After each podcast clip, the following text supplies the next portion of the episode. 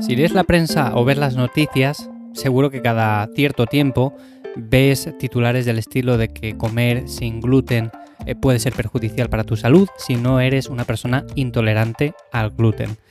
Y lo cierto es que hay algunos estudios que reflejan esa tendencia, que puede ser perjudicial, pero hay que ver las cosas desde otra perspectiva. Por supuesto, los estudios no todos están bien hechos, muchas veces hay intereses detrás y hoy en este episodio de Café Hierros vamos a ver si realmente es bueno o malo una dieta sin gluten para tu salud y además cómo debería de ser, porque no todas las dietas sin gluten son saludables.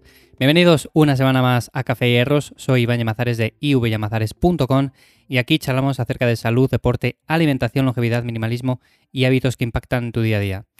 Entonces, lo dicho, el gluten es bueno, el gluten es malo, o más bien, una dieta sin gluten puede ser perjudicial. Si yo, por ejemplo, no soy una persona intolerante al gluten, ¿sería malo para mí eliminar todo gluten de mi dieta? Bueno, pues hay ciertas preguntas que deberíamos hacernos para ver si esto puede ser posible o no. Lo primero de todo, y que me gustaría responder, es a la pregunta de cómo debería ser una dieta sin gluten.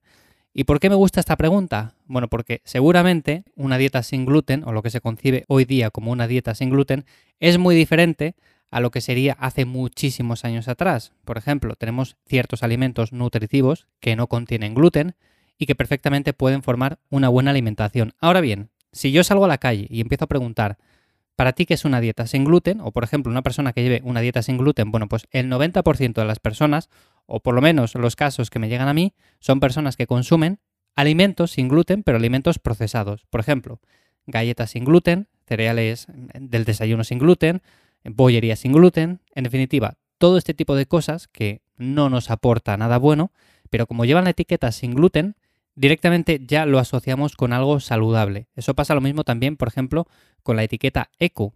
Ponen la etiqueta eco a modo de marketing en muchísimos productos y así parece que es un alimento mucho más saludable. O por ejemplo, sin azúcar. A veces pone sin azúcar, pero es un alimento que igualmente no es interesante. Por ejemplo, una dieta sin gluten buena, ¿en qué se debería de basar? Bueno, pues en vegetales, en frutas, en huevos, en pescados, carnes, frutos secos.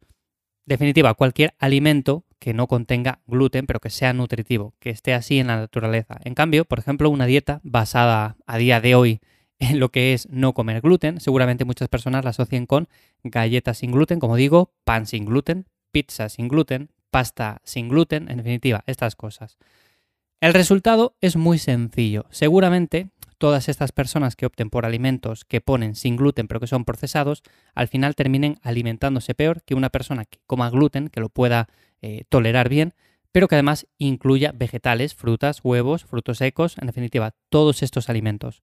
Por lo tanto, esta parte es muy importante. Seguramente tengamos grupos de personas que se alimentan súper fatal pensando que lo hacen bien, simplemente por consumir alimentos con esta etiqueta. Y por otra parte, tenemos personas que quizás no se preocupan tanto por consumir alimentos que no tienen gluten porque lo toleran bien y lo están haciendo mejor.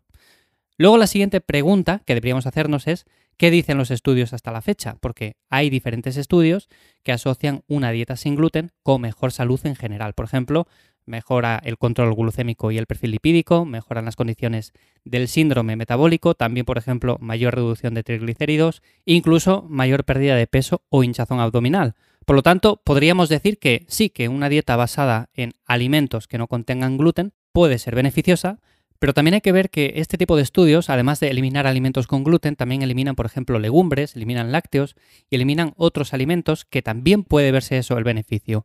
Por supuesto, una persona que tolere bien todo este tipo de alimentos no va a ocurrir nada. Y de hecho, todo esto en un contexto en el cual hagamos deporte y deporte de calidad, pues seguramente no influya en absolutamente nada. Ahora bien, si en un ensayo, por ejemplo, por lo que sea, eliminan alimentos con gluten, personas que tienen poca tolerancia y además eliminan lácteos, porque también sabemos que hay personas que tienen poca tolerancia y eliminamos las legumbres, pues nos estamos quitando muchos grupos de alimentos que son en cierto modo problemáticos o que pueden serlo. Por lo tanto, de ahí también pueden venir parte de los beneficios y no solamente se los deberíamos atribuir al tema del gluten, al gluten sí o gluten no, porque hay muchas otras cosas en una alimentación.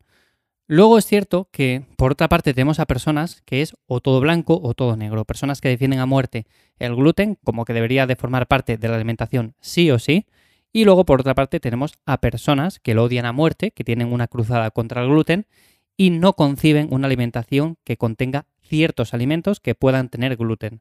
Bueno, pues yo me quedaría en un punto intermedio. Y de hecho, si nos hacemos la pregunta de qué posibles riesgos podemos tener a la hora de eliminar el gluten, el mayor inconveniente que se me viene a la mente es el tema de que si eliminamos un alimento el cual toleramos medianamente bien y lo hacemos por completo, o sea, no le volvemos a tomar durante muchísimo tiempo, seguramente cuando pasen X meses o X años, lo que sea, si volvemos a introducir ese alimento puntualmente, por lo que sea, por una comida fuera, por un evento, por cualquier tema, seguramente a la gran mayoría de personas le siente mal.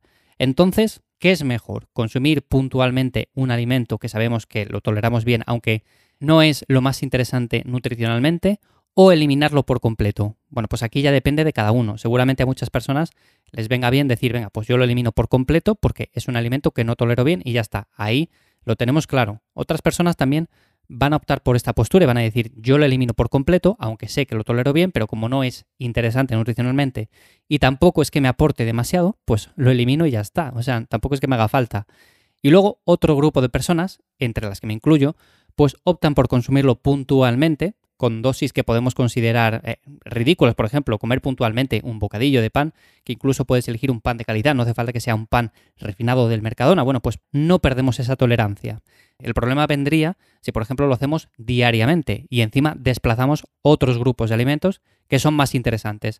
Entonces, como conclusión a todo esto y respondiendo a estas tres preguntas, pues una dieta sin gluten debería de estar basada en vegetales, frutas, en frutos secos, huevos, pescados, carnes, cosas de este estilo.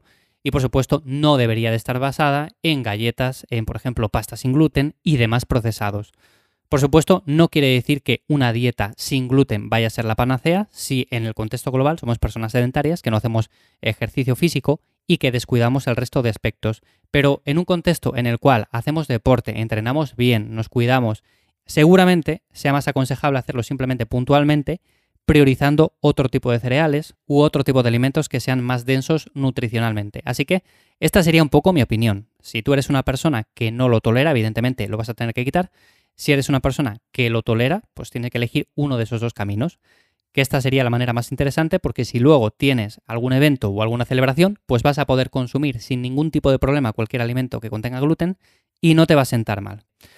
Y bueno, para terminar el episodio de hoy, que sé que os gustan las preguntas y respuestas, había pensado en que, a ver, en lugar de hacer un preguntas y respuestas como tal, vamos a añadir una sección nueva dentro de los episodios. Al final es un episodio semanal, es muy cortito, así que me ha parecido interesante dejar para el final del episodio todas las semanas una pregunta que me enviéis a través de redes sociales o a través de la página web.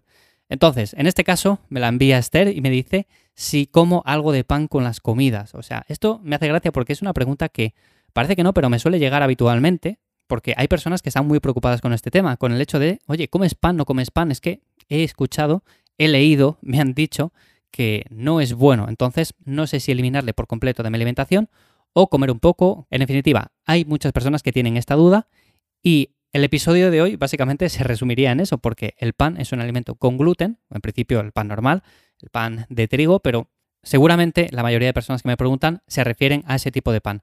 Entonces, bueno, mi opinión es esa. Yo, por supuesto, sí que como pan puntualmente con las comidas, no me supone mayor problema, soy una persona deportista, tampoco me afecta negativamente, o sea, le digiero bien y por lo tanto, como digo, para mí es una mejor opción esta que no directamente eliminarlo por completo, pero eso ya depende un poco de cada uno. Así que, bueno, queda respondida la pregunta.